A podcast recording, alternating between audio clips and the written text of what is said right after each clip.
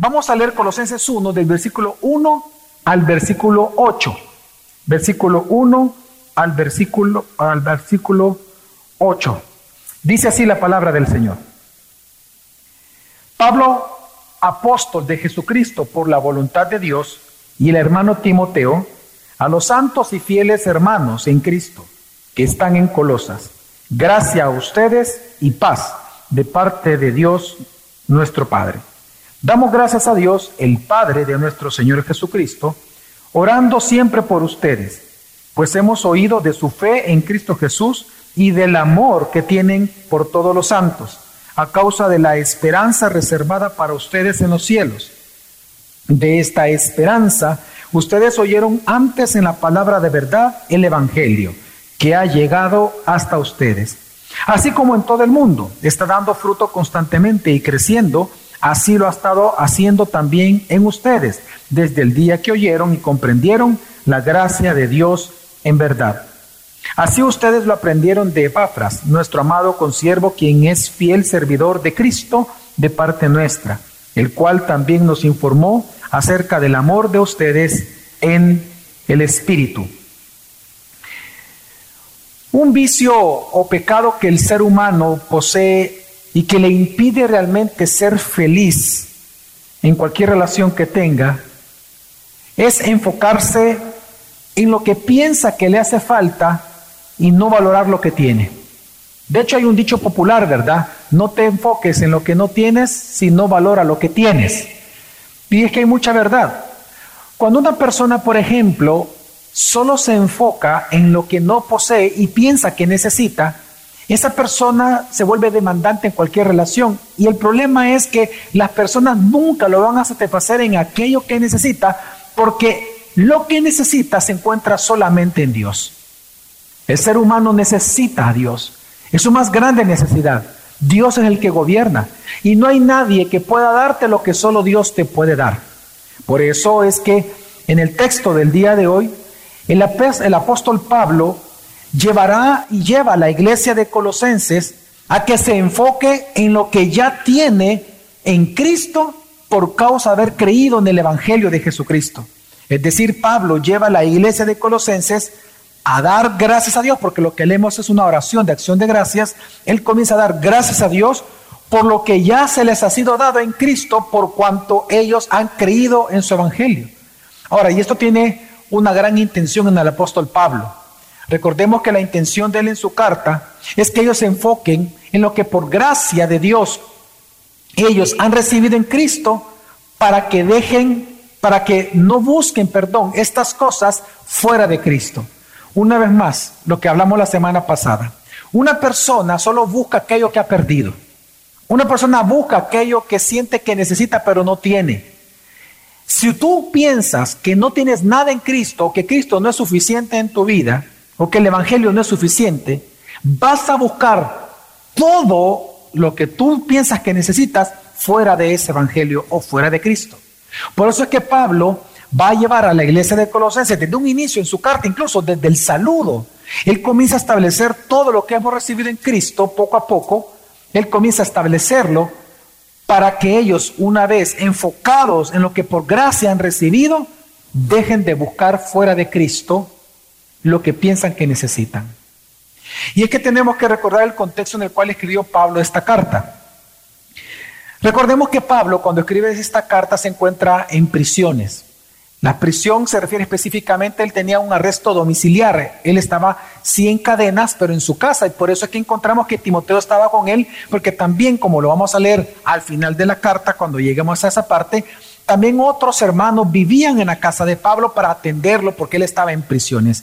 Estar en prisiones, en el contexto que estamos hablando aquí, no es como las prisiones de aquel momento que existían, sino que él estaba en su casa. Por lo tanto, él podía recibir personas y él podía ministrarlas. En este caso, Epafras, él, comienza, él, perdón, él entendiendo que Pablo estaba en su casa, él va y lo visita. Y él lo visita con el único objetivo de pedirle consejo, además de saludarlo, de pedirle consejo, porque él estaba muy preocupado por la iglesia en Colosenses. La iglesia en Colosenses, dicho sea de paso, es importante entender que no era una iglesia en una ciudad importante. Colosenses a la época de Pablo, a la época de Colosenses, no era una ciudad importante. Era una ciudad prácticamente había perdido todo su glamour comercial, que sí lo gozó por un tiempo, porque sus hermanas de alrededor, sus ciudades hermanas, habían acaparado toda la atención comercial ya para este entonces. Así que Colosenses era más o menos como un pueblo. Era un pueblo, es decir, comercialmente no era tan importante como ciudades como Espólita. Pero entonces Epafras, él visita a Pablo y le dice, Pablo, tengo una preocupación. Tres cosas me preocupan de la iglesia de Colosenses, que por cierto Epafras fue el quien la levantó. Número uno, me preocupa que ellos caigan de su firmeza en la fe. Número dos, que ellos se vuelvan inmaduros. Y número tres, que pierdan su seguridad cristiana. Y entonces viene Pablo y le pregunta, ¿por qué? Y Epafras, le, le responde, porque están creyendo a varios falsos maestros las herejías que estos le están enseñando. Cuéntame sobre esas herejías.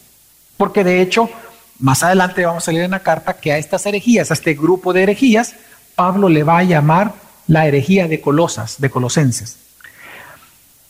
Epafras lo que le enseña es que estos falsos maestros los estaban convenciendo de diferentes, de diferentes enseñanzas en las cuales le prometían, por ejemplo, número uno, que ellos podían obtener una cercanía con Dios e incluso llegar a la perfección espiritual siempre y cuando practicaran algunas ceremonias religiosas dentro de esas del judaísmo. Así que les estaban enseñando una perfección por obras. Les prometían perfección. Y ellos creían que podían ser perfeccionados mediante las obras, espiritualmente hablando. En segundo lugar, una segunda promesa que les daban estas herejías, les prometían que ellos podían ser separados de lo mundano y tener una conexión con lo celestial por medio del conocimiento fuera de Jesús. A esto se le llamó muchos años después, gnosticismo. El gnosticismo lo que te enseña es que tú adquiriendo conocimiento acerca de la realidad de las cosas, tú puedes irte elevando a un éter espiritual casi como a la divinidad. No solamente tú progresas, sino que te vuelves un Dios poco a poco, porque vas conociendo a los dioses a través de un conocimiento fuera de Jesús. Pero en tercer lugar también les estaban enseñando de que los ángeles eran quienes gobernaban el cosmos, los planetas, las estrellas, etc. Y por lo tanto los ángeles eran los únicos que podían protegerte de los demonios. Y por último, ellos eran enseñados y estaban creyendo que ellos podían tener victoria sobre el pecado por medio de practicar el ascetismo. Es decir, entre más abstuvieran de comer ciertas comidas, de hacer ciertas cosas, de vestir ciertas cosas, etcétera, entonces significa que ellos estaban venciendo el pecado en su vida. Ahora, una característica común de estas enseñanzas es que hay una mezcla del panteísmo griego. En el panteísmo griego se creía, en la filosofía griega, de que los dioses eran lo bueno, era un dualismo, y lo malo era todo lo que no fuera un Dios. Es decir, la creación misma era algo malo. Por eso para ellos, porque el cuerpo humano es malo, era inconcebible que un Dios encarnara. Porque decían, ¿cómo es posible que un Dios en su perfección va a tomar la forma de un cuerpo humano que es malo en sí mismo? Entonces ellos rechazaban la encarnación. Entonces la manera en que ellos decían que si había alguna relación entre los dioses y la creación, era que los dioses daban emanaciones, de ellos salían algunas cosas, espíritus, que los cuales venían a la tierra. Dentro de esas emanaciones era Jesucristo. Ellos enseñaban, en estas que estamos hablando, que Jesús solo era una emanación de Dios. Y por lo tanto, fíjese cuál cuál es lo importante de todo esto. A ellos se les enseñaba de que Dios era meramente un espectador, que hasta el día de hoy así se considera el panteísmo griego. en el panteísmo griego los dioses no, pues, no tienen contacto con los seres humanos, solo son espectadores de sus problemas, no pueden interactuar. Y ellos comenzaron entonces a ver a un Jesús, un Jesús separado, un Jesús que no se preocupa por su pueblo, Un Jesús que solamente ve tus problemas pero no se mete. En otras palabras, tú no, no importas a Dios. Y es en ese contexto que ellos comenzaron entonces a buscar fuera de ese Dios espectador lo que ellos necesitaban porque estaban siendo convencidos de que Dios, ellos a Dios no le importaban. Eso lamentablemente está pasando el día de hoy más seguido de lo que nosotros quisiéramos, hermanos. Lamentablemente, y piensa por un momento en tu vida. Tú ya te, ya te pusiste a pensar de que aquellas veces en las cuales, o en aquellos momentos, en los cuales tú te ves tentado en pensar de que tú no le importas a Dios por lo que has sufrido o lo estás sufriendo. Cuando tú te has visto tentado en, decir, yo no le importo a Dios, yo me siento solo, estoy sola, Dios solamente como que fuera un espectador de mi vida, me ve y cómo sufro y no pasa nada. Recuerde que esa fue la perspectiva de Habacuc. Habacuc fue un profeta que la pregunta clave de todo el texto es, ¿hasta cuándo Dios? Pregunta. Porque él ve a Dios como un espectador y ese fue su dolor. Que dice, no te metes en nuestros problemas. O sea, tú ves que estamos sufriendo y no te metes. Lamentablemente, cuando una persona se ve tentado en ver a un Dios lejano, es cuando comienza a buscar fuera de él aquello que quiere que Dios se lo dé, pero como Dios no se lo da, lo busca por otro lado. Es en ese contexto entonces que Pablo Ahora su carta, iniciando su carta, él va a iniciar dándole gracias a Dios. Y le va a dar gracias a Dios por la eficacia y la suficiencia del Evangelio en la vida de los de Colosenses, porque le va a enseñar que por haber creído ya en Jesucristo, por haber creído el Evangelio de Jesucristo, el Evangelio está produciendo fruto en ellos. Y por eso ellos tienen que darle gracias, porque en Cristo están completos. No les hace falta nada. El Evangelio es suficiente en sus vidas. Por esa razón, hermanos, es mi objetivo en este sermón que se llama gratitud y satisfacción por la suficiencia del Evangelio en mi vida.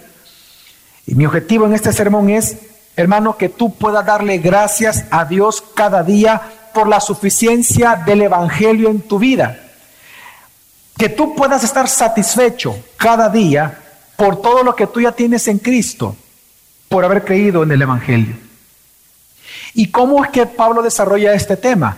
Pues en el saludo que acabamos de leer, prácticamente este texto se divide en dos grandes partes. La primera parte, el versículo 1 y 2, que es un saludo, pero lleno de una explicación o de un anuncio acerca de la obra de Cristo en nosotros. Es decir, Pablo va a alabar en su saludo la obra de Cristo en nosotros cuando creímos en su Evangelio. Pero del versículo 3 al 6, lo que él hace es una oración de acción de gracias. Él escribe su acción de gracias a Dios. Pero resulta, y lo vamos a ver, que Pablo le da gracias a Dios porque el Evangelio por lo menos produce seis frutos en tu vida y en mi vida. El Evangelio. Todo el tiempo lo está produciendo. Seis frutos en tu vida y en mi vida. Por lo cual Él da gracias porque estos seis frutos o virtudes resulta que se ven en la iglesia de Colosenses. Una vez más, Pablo lo está haciendo porque quiere comenzar a convencerlos de que en Cristo ya están completos y que no tienen que estar buscando fuera de Cristo lo que ya tienen por gracia por haber creído en el Evangelio. ¿Me voy a explicar, hermanos? Amén. Bueno, entonces acompáñenme al primer gran punto. Vámonos a leer el versículo 1 y 2 nuevamente, en donde vamos a observar cómo Pablo alaba la obra de Cristo en nosotros. Dice así la palabra de Dios. Pablo, apóstol de Jesucristo por la voluntad de Dios, y al hermano Timoteo, a los santos y fieles hermanos en Cristo que están en Colosas, gracias a ustedes y paz de parte de Dios, nuestro Padre es interesante que el apóstol Pablo comienza hablando, se presenta como un apóstol y él dice un apóstol por la voluntad de Dios. Pablo enfatiza y está defendiendo su apostolado por varias razones. Una de ellas, recordemos que Pablo no formó parte de los doce originales. Así que cualquiera podía dudar, más que él fue un, eh, un, perseguidor de la iglesia, cualquiera podía dudar de que si realmente era una voz autorizada o no de Dios para la iglesia. Pues en este caso, cuando él pone apóstol de Jesucristo por la voluntad de Dios, Pablo está defendiendo su llamamiento y está estableciendo la autoridad de que lo que él va a escribir es palabra de Dios. que la carta que él está escribiendo, la está escribiendo por inspiración divina. Por lo tanto, hermanos, la carta de Colosenses, el tema que trata, es parte del Evangelio de Jesucristo.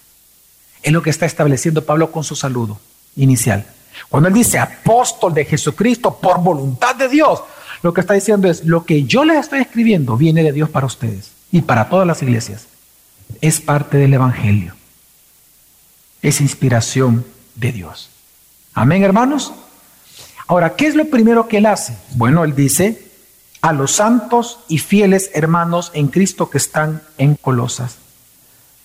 Qué interesante que él pudo haber dicho a la iglesia en Colosa. No dijo eso. Pablo comienza señalando algo importante la identidad de lo que ahora ellos son en Cristo Jesús. Y automáticamente Pablo introduce el gran tema de toda su carta, lo que en Cristo tenemos. Y en Cristo, desde el saludo, Él está diciendo, en Cristo, ustedes ahora son santos y hermanos en Cristo Jesús.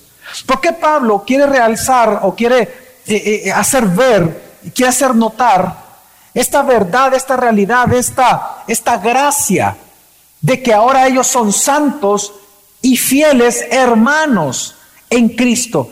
Porque recordemos que antes ellos eran enemigos unos de otros. Ellos estaban divididos.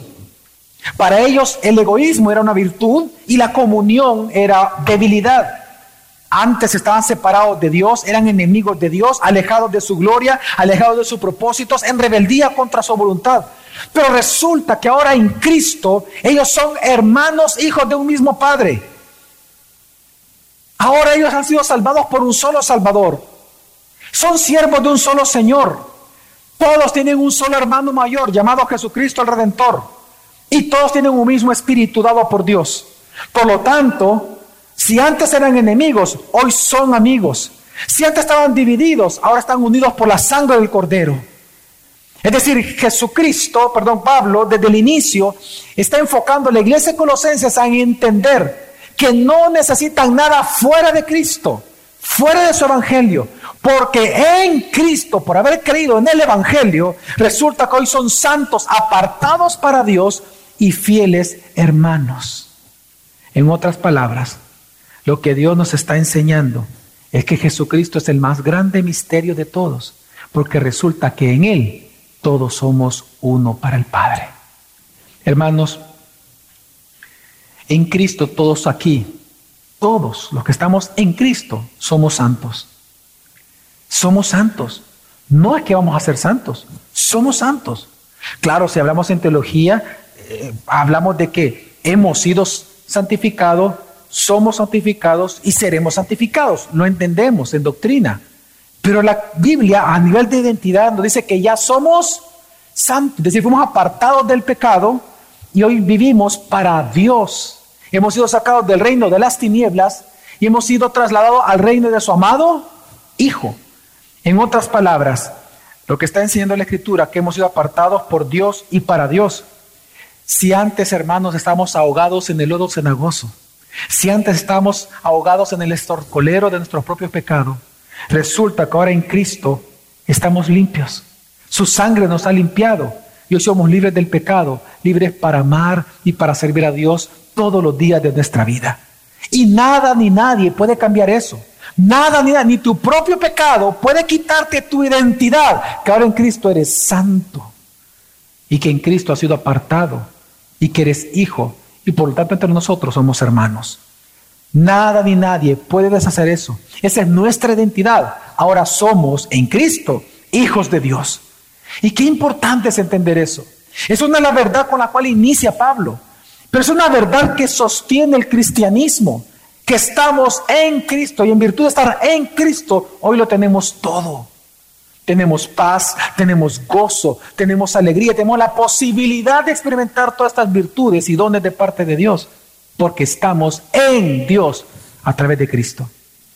Mire hermano, esta verdad es tan importante que incluso arqueólogos modernos están han descubierto, esa fue una noticia mundial, han descubierto hace poco que en las losas de las catacumbas cristianas de, la época romana, las catacumbas, porque ahí se reunían, se recuerdan que, que estaban en persecución, en las losas donde enterraban a los muertos, hay una inscripción que consiste en dos frases. La primera frase dice, en varias de ellas dice, en Cristo. Y la segunda frase es, en paz. ¿Sabe lo que dicen esas losas? Que aún hasta en su muerte los cristianos sabían una cosa. Y es lo que los sostenía a ellos. Que en Cristo ya lo tenían todo. Hermanos, en Cristo, si estamos en Cristo, ya tenemos todo. Tenemos paz para con Dios, tenemos gozo, tenemos salvación, una eternidad, una vida eterna y tenemos una gloria que nos espera. Pablo comienza celebrando eso. Y le dice, él pudo haber dicho a la iglesia, no, a los santos y los fieles hermanos, mis hermanos en Cristo les escribo. Porque recuerde que ellos estaban siendo, ellos estaban dudando de su seguridad por las herejías que estaban escuchando. Pero no solamente Pablo les dice eso, sino que vamos, llegamos con el saludo. Les dice, gracias a ustedes y paz de parte de Dios nuestro Padre. Cuando él dice gracia y paz, Pablo está mezclando el griego y el hebreo de una manera muy hermosa. Pablo, por ejemplo, en las estructuras de las cartas griegas, normalmente se comenzaba con un saludo. Y la palabra que se ocupaba en griego es Harlem. Harlem es lo que es el equivalente de lo que sería hola. Es saludo, literal significa saludos. Saludo fulano de tal. Pero Pablo, la palabra Harlem, toma la raíz de esta palabra y comienza con la palabra Haris, que así comienza todas sus cartas. Haris. Y la palabra Haris es gracia. En otras palabras, Pablo lo que está celebrando con ellos y lo que lo está invitando a ellos es, les dice, celebren que son hijos, celebren que ahora son receptores de la gracia, celebren y maravíense que la gracia de Dios ustedes la han recibido en Cristo Jesús. Y esta frase la une con otra palabra que ahora es del hebreo, paz, que es, viene el vocablo shalom. El shalom de Dios es aquel bienestar que uno, eh, que uno vive, que uno experimenta de estar delante de la presencia de Dios todos los días de nuestra vida. Lo que está enseñando Pablo es lo siguiente. Ahora la presencia de Dios habita en ti. Así que celebra y alégrate que hoy tienes y gozas de paz por gracia de Dios en Cristo Jesús. Así que hermanos, en este saludo tan sencillo que se ve, Pablo está impregnando el perfume de la gracia de Dios en su saludo, recordándole a los de Colosenses el privilegio de la salvación que ahora ellos gozan en Cristo Jesús. Y como fruto de esa salvación, paz, shalom para con Dios. Y es que piense por un momento, hermanos, todos aquí, todos los seres humanos, en ha habido momentos en los que usted ha buscado paz o está buscando paz. Somos tan buscadores de la paz que incluso Jesús nos llamó a nosotros bienaventurados los pacificadores. En general todo el ser humano busca paz, paz personal, paz en la casa, paz familiar, paz en la sociedad, paz mundial. El problema, como lo enseñamos la semana pasada y lo, resalta la carta a Colosenses, el problema es que el ser humano busca esta paz en lugares equivocados. La paz la busca algunos en el, intelectualismo. Otros buscan la paz en, en, en los bienes materiales. Otros buscan la paz en el dinero. Otros buscan la paz en sus relaciones. Y lo único que se encuentran, en lugar de encontrar paz, es vanidad de vanidades. Porque resulta que Dios ha escondido su paz en un solo lugar, en la persona de Jesús. Así que si tú necesitas paz hoy en tu vida, en tu matrimonio, en tu familia, entiende que esa paz está escondida en Cristo. Y es lo que Pablo está enseñando. Si tú eres cristiano, celebra. Celebra que tienes la oportunidad ahora, no solamente de que haber recibido la gracia, sino que porque la habéis recibido, tienes paz para con Dios. Gracia a vosotros y paz de nuestro Señor Jesucristo, de nuestro Dios el Padre. Así que hermanos, en esta mañana o en esta tarde ya, Alabemos a Dios que en Cristo ya tenemos paz como fruto de su gracia salvadora. Amén. Y una vez entonces Pablo introduce así su carta, automáticamente lo primero que hace es elevar una oración, escribir una oración de acción de gracias a Dios. ¿Por qué? Por las seis, por lo menos, seis virtudes, seis frutos que el Evangelio produce en la vida de los colosenses y en la vida de todo cristiano. Veamos cómo comienza esta porción de la Escritura. Versículo 3 dice, damos gracias a Dios, el Padre de nuestro Señor Jesucristo, orando siempre por ustedes. Pablo comienza diciendo aquí esta parte, damos gracias a Dios. Qué importante es las acciones de gracias.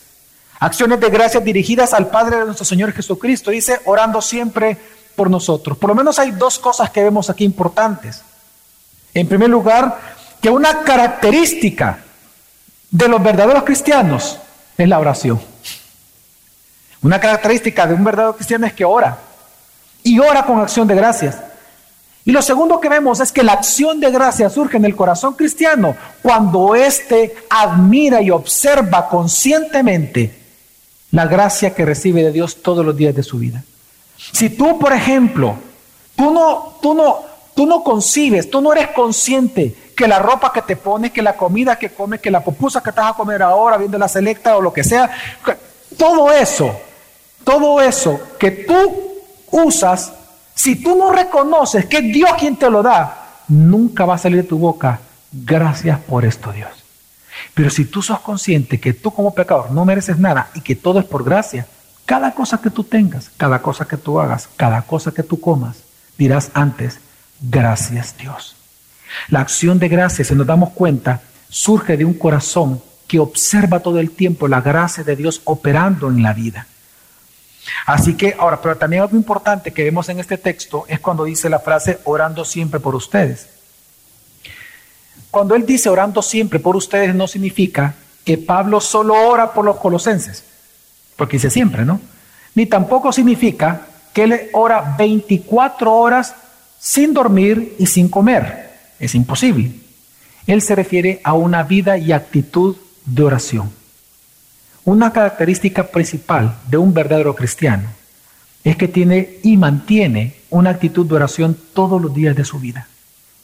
La oración, si bien es cierto, es una acción, pero también es una actitud, es parte del carácter, en donde usted no importa si está trabajando, si está haciendo algún hobby, si está estudiando, usted mantiene todo el tiempo una actitud de oración.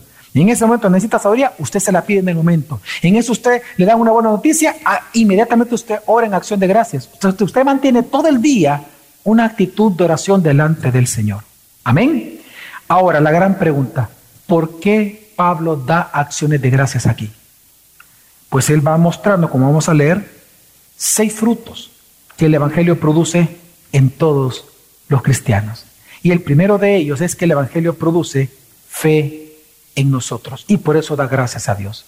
Él dice que da gracias. Leamos versículo 4. ¿Por qué da gracias? Pues hemos oído, dice, de su fe en Cristo Jesús. Cuando él dice fe, una vez más ocupa la famosa frase que va a ser en todo Colosenses, en Cristo. Fe en Cristo. Esta frase, fe en Cristo, significa dos cosas, por lo menos en este texto. En primer lugar, Pablo está dando gracias a Dios, en primer lugar, porque al ellos escuchar el Evangelio el día de su conversión, ellos creyeron en Jesús y su redentora, porque Dios les dio el don de la fe para creer en Él. Pablo está celebrando y le está dando gracias a Dios porque a ellos se les dio el don de la fe como instrumento para creer en Jesús Salvador. Pero esto es bien importante comprender, hermano. Es importante entenderlo porque lo que está diciendo Pablo es que la fe no salva. Quien salva es Jesucristo. Y es importante entender eso. Nadie jamás en la historia se ha salvado por creer en la fe. Nadie jamás se ha salvado por creer en la sana doctrina.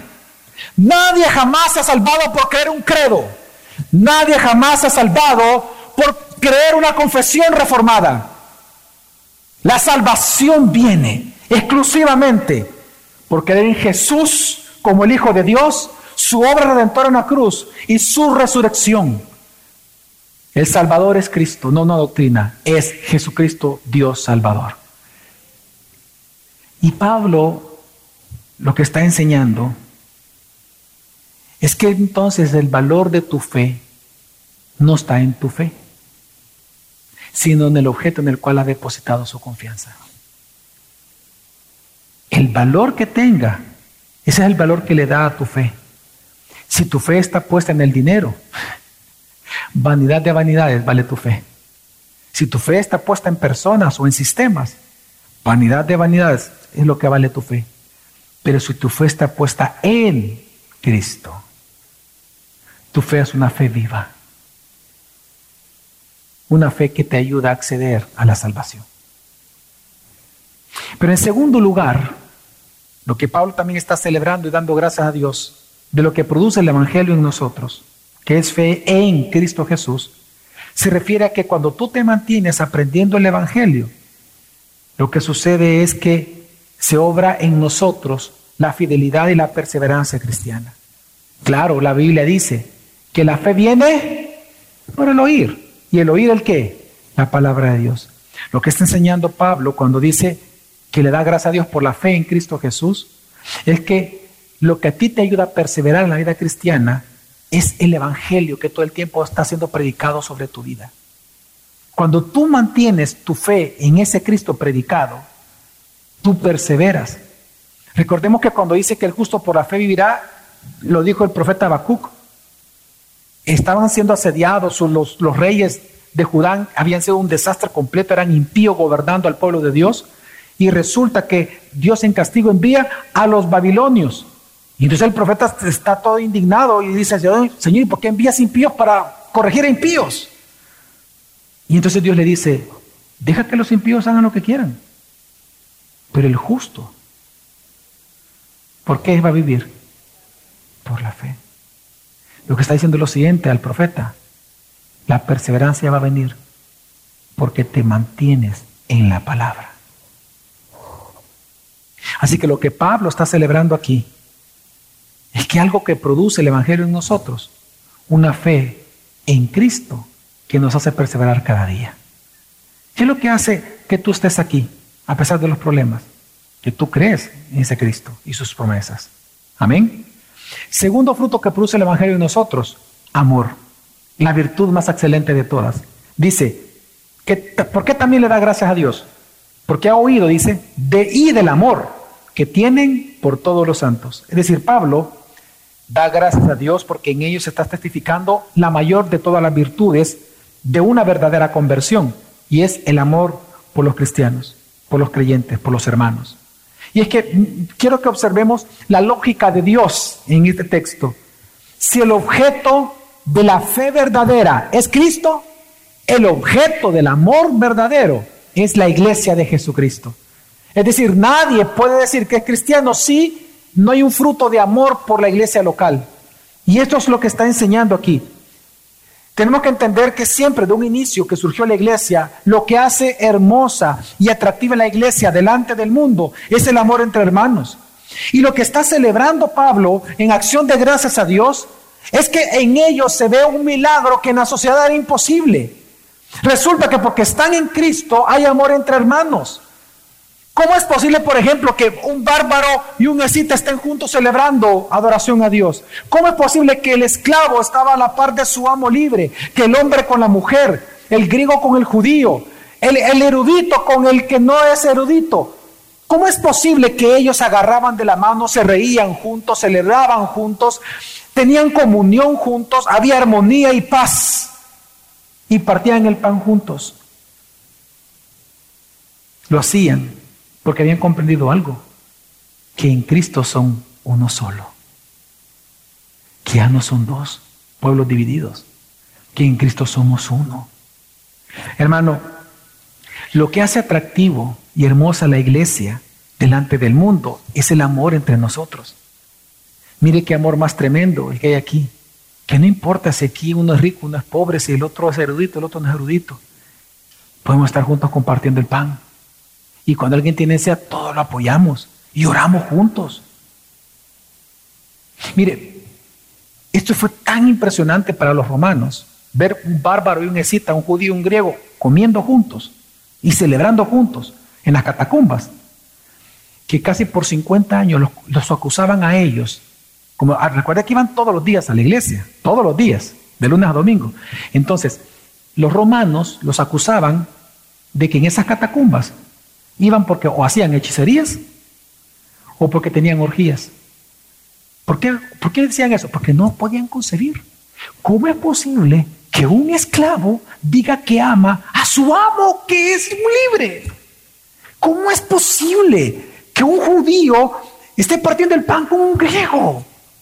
No lo podemos creer, eso es brujería, decían. No, no es brujería, es el poder de Jesucristo, el Evangelio sobre nosotros. Y es lo que tú ves en tu matrimonio, en tu familia, y en tu casa, y en el trabajo. Y es lo que está dando gracias Pablo. Pablo está dando gracias porque en Cristo es posible. A menos que tú no ves esa clase de amor en tu propia vida. Ahí entonces arrepiéntete y cree en el verdadero evangelio. Porque yo te lo pregunto de verdad. ¿Ves esta clase de amor en tu vida de verdad? Voy a cambiar la pregunta, la voy a mejorar. ¿Acaso eres tú de los que viene el domingo nada más a la iglesia, pero de lunes a sábado te olvidas que perteneces a una iglesia? ¿Eres tú de los que viene el domingo a la iglesia, pero de lunes a sábado te olvidas de compartir con tus hermanos de la iglesia? ¿Acaso te olvidas de amar y ser amado por la iglesia? ¿Acaso eres tan egoísta que solo vienes los domingos sin que te importe para nada tu iglesia durante la semana? tus hermanos, tener comunión con ellos. Porque si esa es la clase de amor que tú tienes, arrepiéntete y cree en el verdadero evangelio. Porque el verdadero evangelio produce amor por los hermanos. Pero también hay una buena noticia en esto. Si usted sufre división, resentimientos, hermano, crea en Jesús. Crea en el evangelio y permanezca estudiando el Evangelio todos los días de su vida. Y entonces verá cómo su matrimonio y su familia, en medio de ellos, va a surgir amor verdadero. Amén.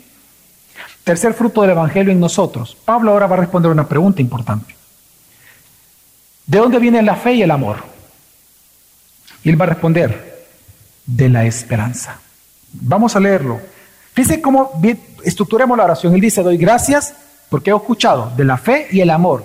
Hablando de ese tema, dice el versículo 5, a causa, es decir, ¿de dónde viene la fe y el amor? A causa de la esperanza reservada para ustedes en los cielos. ¿De dónde vino esta esperanza? Dice, de esta esperanza ustedes oyeron antes en la palabra de la verdad. Palabra de verdad. ¿Cuál es la palabra de verdad? El Evangelio que ha llegado hasta ustedes. Hasta ahí lleguemos. Ustedes han escuchado en otras cartas de Pablo, han leído las virtudes, la, trinidad de las virtudes eh, eh, importantes que Pablo trabaja en sus cartas. En 1 Corintios lo, recordamos, ¿no? Fe, ¿qué más? Esperanza y amor. Y las tres, ¿cuál es más importante? Dice Pablo. El amor, ok. Fe, esperanza y amor. Esta fórmula, en esta carta, Pablo la cambia. Oiga, fe, en segundo lugar, ¿qué es lo que pone en otras cartas? Esperanza. Y luego pone el amor. Aquí no. Él dice lo siguiente, vean todos para acá. Fe y amor es producto de la esperanza. Y la esperanza es producto del Evangelio. Por lo tanto, la fe, el amor y la esperanza, las tres, es fruto del Evangelio. Es impresionante. ¿Por qué digo que es impresionante? Hermano, porque Pablo lo que está enseñando es que cuando tú crees en las promesas del Evangelio, esa esperanza de que vas a obtener todo lo que se te ha prometido, se vuelve una motivación y una fortaleza en tu alma para querer vivir para Dios cada día, para confesar tus pecados diariamente, para abandonar el pecado, para saber esperar, pues tú quieres obtener sin ninguna pérdida la recompensa eterna. Por ejemplo, ¿Cuántos de verdad creen en la promesa de vida eterna? ¿Cuántos y cuántos de verdad creen que la vida eterna, como dice la Escritura, promete y se nos va a dar, premios en esa vida eterna, recompensas. ¿Quiénes creen que se nos va a dar recompensas en la vida eterna? ¿Cuántos? Bueno, se recuerda que también Dios dice, atesorados tesoros. No sé. Ok. ¿Quién cree todo eso? Yo lo creo. Ok. Esa esperanza, hoy en día, esa esperanza de que vamos a tener vida eterna en primer lugar, esa esperanza de que vamos a estar en gloria eterna con Dios, esa esperanza de que, vamos a, que podemos recibir sin pérdida esas recompensas, es lo que, nos, lo que nos da motivo hoy para obedecer. Es lo que nos motiva para confesar nuestros pecados. Claro, porque nosotros sabemos que, que en algún momento, dice la Escritura, se nos va a dar a todos conforme a sus obras y que vamos a pasar todos por un tribunal de Cristo. Amén. Donde se van a sopesar las obras. Y algunos van a pasar como chamuscados. Van a pasar raspaditos, caballo, como que fuera examen de, colegio, vea. Pero ¿cuántos quieren todos los premios? Todas las, todas las recompensas posibles. Esa motivación es lo que hace que usted se santifique hoy en día y todos los días. Entonces Pablo está diciendo que la esperanza, la esperanza, hermano, como certeza de lo que se nos ha prometido, es la gracia de Dios que nos consuela y nos impulsa a vivir para Dios todos los días. Y por eso Pablo da gracias. Dice, gracias Dios, porque en ellos evidencia, por testimonio de Epafras, en ellos evidencia que tu esperanza está en ellos, por lo tanto ellos son cristianos. Y hoy te doy gracias por eso. Porque ese es producto del Evangelio. Y a ellos se los escribe para que se den cuenta, una vez más, para enfocarlo en lo que ya tienen. Y no a que estén buscando lo que supuestamente no tienen en otras partes. Ellos tienen fe, amor y esperanza. Ahora, en cuarto lugar, ¿qué también da eh, el Evangelio, produce en nosotros el Evangelio? Pues el Evangelio produce fruto constante o permanentemente en todos nosotros. Ahora Pablo va a hablar acerca de la doctrina de la universalidad del poder del Evangelio de producir fruto constante en todas las personas que lo crean. Versículo 6, parte B, sigamos leyendo, dice, así como en todo el mundo está dando fruto constantemente y creciendo, está hablando del Evangelio, así como lo ha estado haciendo también en ustedes. Si se da cuenta, hermanos, Pablo está comparando al Evangelio como una semilla, que es algo normal en, la Biblia, ¿no? Eh, recordemos la parábola del sembrador, que dice, y el sembrador salió a, a sembrar. Y ahí la semilla, Jesús le explicó, ¿qué es la semilla? ¿Qué representa? La palabra de Dios, el Evangelio. Entonces, Pablo, ocupando estas figuras agrícolas que tanto a Dios le ocupa ocupar como metáforas en toda la Biblia, él compara el Evangelio como una semilla. Y él dice, cuando alguien cree en el Evangelio es como que la semilla es sembrada en su corazón. Pero una vez sembrada, crece. Y crece tanto que comienza a producir qué? Frutos. Así que, si en tu vida no se ven los frutos del Evangelio, es porque no has creído en el verdadero. es porque no ha creído en el verdadero. Todos aquí tienen fe. Todos. Unos tienen fe en su mamá, otros tienen fe en su papá, fe en el esposo, en la esposa, en los hijos, en los padres, fe en el dinero, fe en las criptomonedas, fe en, en las inversiones, fe en los sistemas, fe en los contactos, fe en la profesión, fe en la experiencia. Una fe es tan buena como su objeto. Si tu objeto de fe es un ídolo, es todo lo que acabo de mencionar, esa fe está muerta. Si tu fe, si el objeto de tu fe es un falso evangelio, tu fe está muerta. Porque solo la fe en Cristo en su evangelio da mucho fruto permanentemente. Y parte de esos frutos es fe, amor y esperanza. Así que, ¿qué está haciendo Pablo en este texto? Pablo está dando gracias por el poder que tiene el Evangelio de producir constantemente en tu vida frutos para Dios. Está dando gracias a Dios por el poder universal que tiene el Evangelio, porque es para todo el que crea que produce estos frutos. No para algunos, porque ese es el pensamiento prenóstico. El pregnosticismo, como el gnosticismo, decía que tú tienes acceso al conocimiento de Dios, pero el conocimiento de Dios era para algunos privilegiados, algunos iluminados. Pues Pablo, en contraste con ese señor, dice, no, es mentira. Ustedes tienen el mejor conocimiento de todos, el más grande de todos y el único verdadero, el verdadero, el Evangelio de Jesucristo. Y después de eso no necesitan nada. A través de este conocimiento, tú conoces a Dios.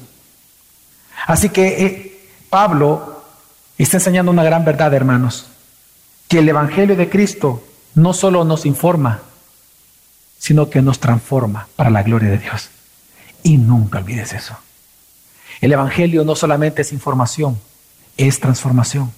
Porque el Evangelio no se trata solamente de un concepto, no solamente es un mensaje, es la persona de Jesús. El Evangelio no solamente te informa acerca de Cristo y de su obra redentora, el Evangelio te hace conocer a Dios. Y Pablo lo que está celebrando es ese poder de transformación que tiene la palabra, porque la palabra de Dios es viva y es eficaz. Él está hablando de la eficacia y de la suficiencia del Evangelio. Por eso mi pregunta es, ¿qué tipo de frutos tú observas en tu vida? ¿Frutos de Cristo o frutos del mundo? ¿Cómo tú puedes saber si en tu vida hay frutos del mundo del conocimiento del mundo, del conocimiento del Evangelio. Fácil por tu estilo de vida. Tu estilo de vida se parece a las personas del mundo o tu estilo de vida diaria se parece a la vida de un cristiano normal, piadoso. Solo tú lo puedes saber. Y Dios. Por lo tanto, hermano, Pablo lo que está celebrando es que en Cristo Tú no necesitas otro conocimiento más grande, porque el más grande de todos ya lo tienes, el mensaje del Evangelio. Pero por esto mismo, él ahora va a hablar uno de los que para mí textos más hermosos que encontramos y maravillosos que encontramos en este texto, en donde él va a hablar del quinto fruto que produce el Evangelio en nosotros y es un conocimiento íntimo y personal con Dios. Porque el mismo versículo 6 sigue diciendo al final, dice, desde el día que oyeron y comprendieron la gracia de Dios en verdad. Veamos de dónde viene. Pablo viene hablando, voy a leer el, versículo completo, parte B. Dice, así como en todo el mundo está dando fruto constantemente, el Evangelio, ¿verdad? Y creciendo. Así, así lo ha estado haciendo también en ustedes. Desde el día que oyeron y comprendieron la gracia de Dios en verdad. Esto es fantástico porque aquí la palabra oír, que en griego es acuo, es una palabra que significa tomar conciencia de algo y aprender. Es decir, no solamente es el acto de oír o escuchar, sino que es tomar conciencia de lo que se te está enseñando porque lo estás aprendiendo. Pero aparte de eso, la segunda palabra, comprendieron la gracia de Dios, la palabra comprensión es epignosco, que esa palabra, lo que significa, el sentido es reconocer a alguien, pero de tal manera que tú puedes interactuar con esa persona porque lo estás conociendo. Mira hermano, lo que Pablo está haciendo aquí es algo maravilloso. Y lo que está haciendo es personificando la gracia y el Evangelio. Él está personificando la gracia y el Evangelio. Él está diciendo, que la gracia y el Evangelio que Dios nos ha traído a nosotros a este mundo, lo trajo en forma de una persona. Y esa persona es Jesús. ¿Por qué creen ustedes que nuestra iglesia se llama gracia? ¿Por qué creen ustedes? ¿Quién es la gracia sobre gracia? Cristo. En ese texto de Juan 1, cuando él dice que la gracia sobre gracia vino a nosotros, lo que está explicando es que la gracia de Dios no es una energía etérea. La gracia de Dios vino en forma de una persona, en la persona del Hijo. Pues lo mismo está haciendo Pablo aquí, lo mismo que hace Salomón en Proverbios cuando personifica a la sabiduría. Aquí Pablo está personificando al Evangelio y a la gracia y diciendo que no solamente tú puedes conocer acerca de Jesús, sino ahora puedes tener una relación con Cristo Jesús por medio de su Evangelio. Así que hermanos, lo que está enseñando Dios a nosotros hoy es que el Evangelio tiene tal poder de hacernos conocer a nosotros, a Dios, en la persona de Jesús. Por lo tanto, el Evangelio no solamente te informa acerca de Cristo y acerca de su obra redentora, sino que te acerca a la persona de Cristo y te permite tener comunión profunda con Él todos los días de tu vida. Y no hay conocimiento en el mundo que supere eso. El gnosticismo te puede informar de muchas cosas. Tú puedes aprender muchas cosas en El Salvador, de muchas cosas. Pero ninguno ningún conocimiento que no sea Cristo te va a permitir conocer y tener comunión con el verdadero Dios. Solo Cristo, porque en Él se te ha sido dado todas las cosas. Hermano, yo te pido por un momento que observes esta gracia de Dios en tu vida. Mira cuán amor de Dios tiene por ti, que el Dios creador de todas las cosas, tú siendo pecador, Él quiere ser conocido por ti. Y no solamente quiere ser conocido por ti, Él te da el instrumento para que lo conozcas el Evangelio de Jesucristo a Cristo mismo. Entre más tú te sometes al Evangelio, el conocimiento del Evangelio, y tienes amor por el Evangelio, tu comunión con Cristo es mucho más fuerte. No es pasando 10 horas en televisión viendo programas que vas a tener una mejor comunión con Cristo. Hermano,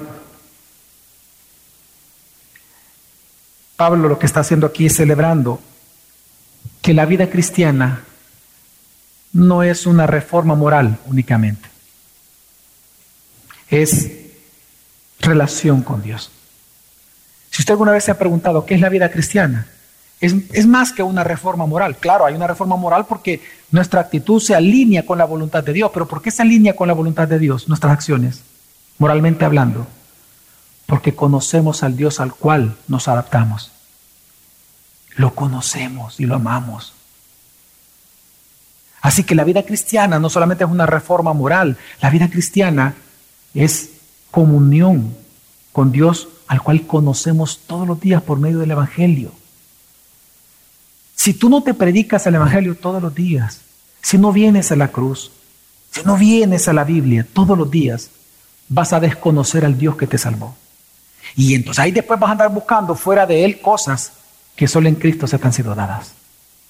Porque te vas a sentir vacío, solo, temeroso, dolido, resentido. Pero en Cristo no. Y por eso es que mi pregunta en este punto es la siguiente. ¿Acaso tú lo haces? Es decir, ¿acaso tú te expones al Evangelio todos los días de tu vida de tal manera que tú puedes ver una mejor y más profunda comunión con Dios en tu propia vida.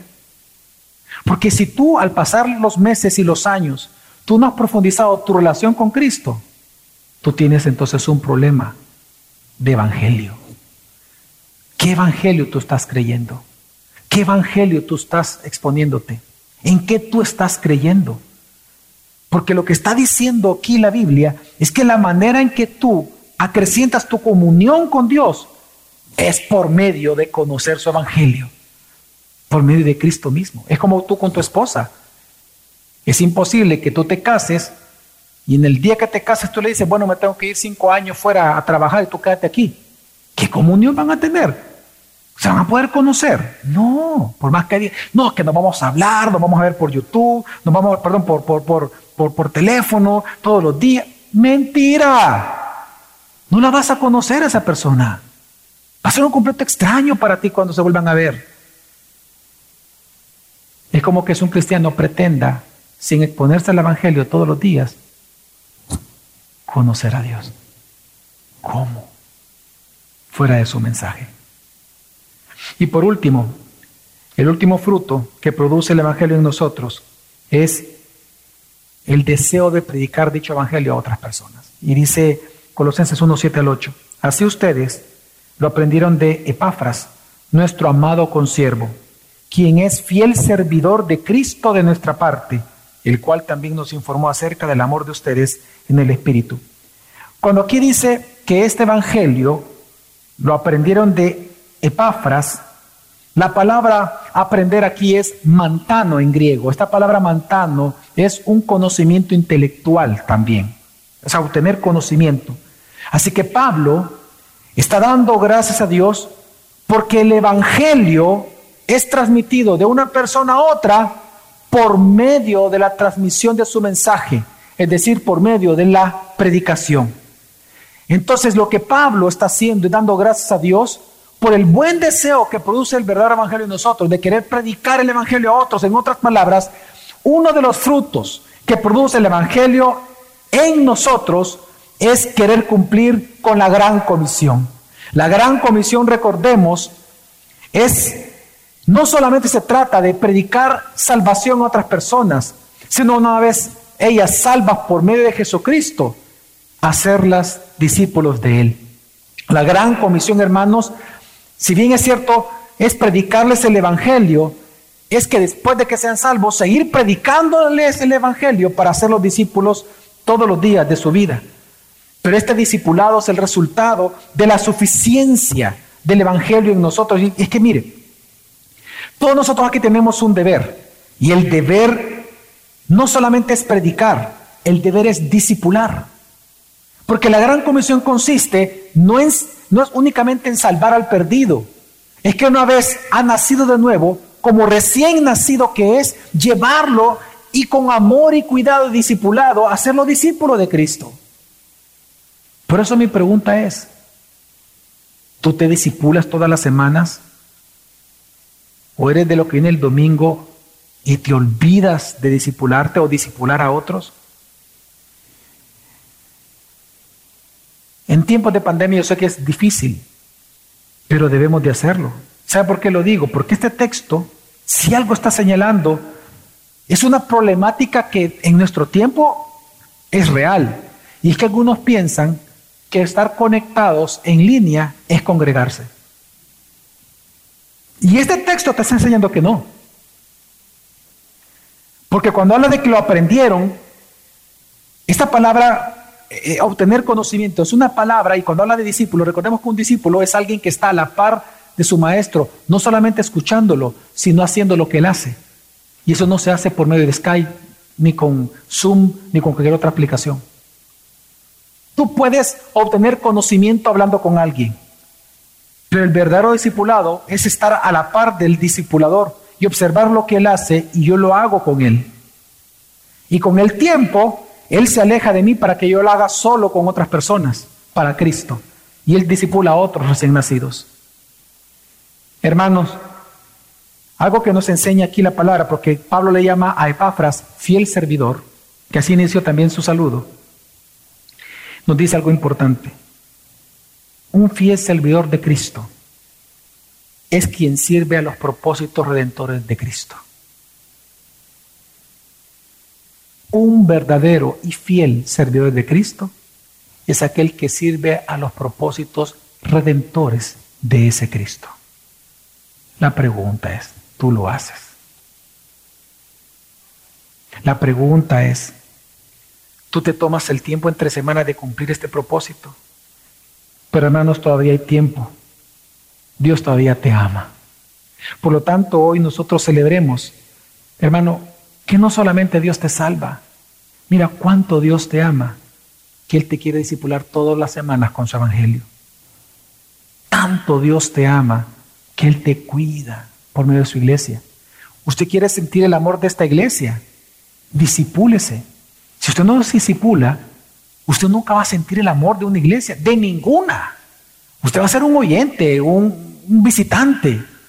usted quiere aprovechar las virtudes del cuerpo de Cristo, tiene que involucrarse con esa iglesia a través de ser un discípulo, dejarse discipular por otra persona. Es allí donde usted va a comprender el amor, la profundidad del cariño, del amor, del cuidado de Jesucristo sobre su vida.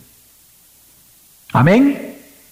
Hermanos, este día demos gracias a Dios por la suficiencia del Evangelio en nosotros, porque, produce el Evangelio en nuestra vida todo el tiempo. Fe, amor, esperanza fruto constante, conocimiento de Dios y el deseo de predicar su evangelio a otros.